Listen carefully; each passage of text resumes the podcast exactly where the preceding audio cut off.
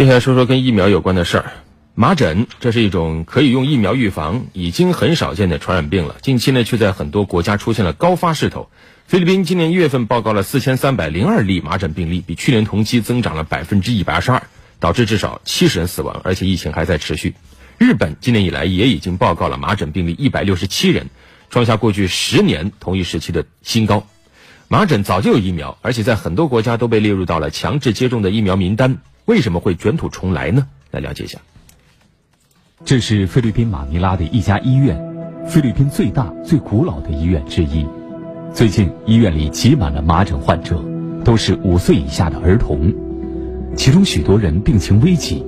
仅在这家医院，上个月就有至少六十名儿童死于麻疹，情况还在变得越来越糟。三岁男孩尤汉的病情就很严重，因为感染麻疹病毒，他险些失明。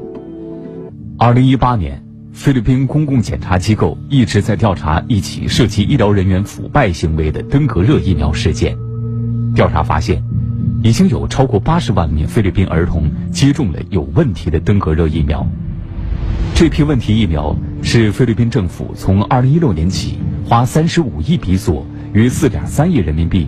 向法国制药巨头赛诺菲巴斯德公司购买的，但制药公司后来表示，这种疫苗只对曾经得过登革热的人有效。如果被接种人之前没有患过登革热，疫苗反而可能有触发登革热的风险。之后，菲律宾卫生部马上叫停了这款疫苗的销售和接种。麻疹疫情不仅仅出现在被问题疫苗困扰的菲律宾，今北美也爆发了。一股麻疹疫情，一月份，美国在十个州确诊超过一百二十例麻疹病例，其中大多数都是儿童。在美国，儿童在进看护中心、幼儿园或上学之前，一般都要被要求进行免疫接种。但是，强制免疫接种计划并非覆盖全国。加拿大温哥华最新确诊八例麻疹病例，比洛多的儿子是其中之一。